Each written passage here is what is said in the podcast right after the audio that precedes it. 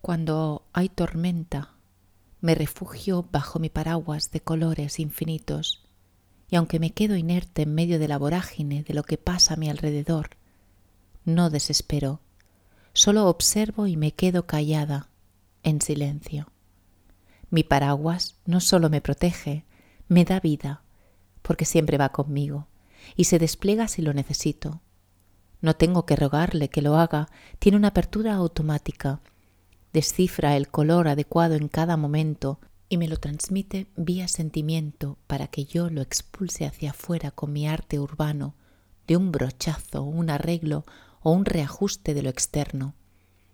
Cuelga de él una luz serena que se enciende cuando la tormenta lo oscurece todo y el color no puede brillar. Esa es la salida de la oscuridad más profunda y tiene la cara de mi abuela, quien no me pedía nada a cambio de quererme, porque su amor era como el sol y el mar, inagotable, incondicional, y cuando la enciendo me doy cuenta de que ahí fuera, en la tormenta más malvada y destructiva,